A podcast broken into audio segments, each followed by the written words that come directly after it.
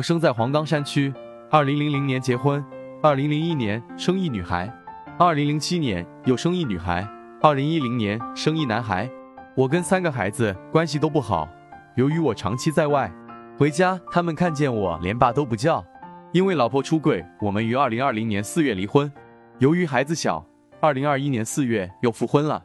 男，乙卯、丁亥、戊寅、辛酉，请仁泽易道师傅看看我的财运与婚姻。后面我走火运好不好？仁泽易道解析：乾燥、乙卯、丁亥、戊寅、辛酉，大运丙戌、乙酉、甲申、癸未、壬午、辛巳。现在癸未大运中，你月柱财克印，主学业不顺，文凭不高，所以仅有初中学历。伤官在时柱干支一气，你七杀做日支，内心重视孩子，尤其看重男孩，但时柱伤官旺。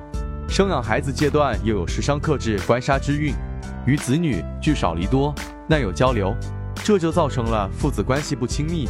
李杰代表别的男人与七星同住，故而妻子有私情，导致离婚。但七星与日元相合，所以又复合了。只要今年一过，明年、后年女方官杀旺，你也走出克期大运，多半就不会再离了。只是女方后期走食神旺运。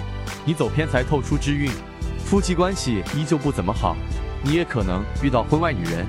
当然，从五行补益上看，你是从格，最忌土，而他生辰中土旺，对你人生也起不到啥好作用，你倒是利他罢了。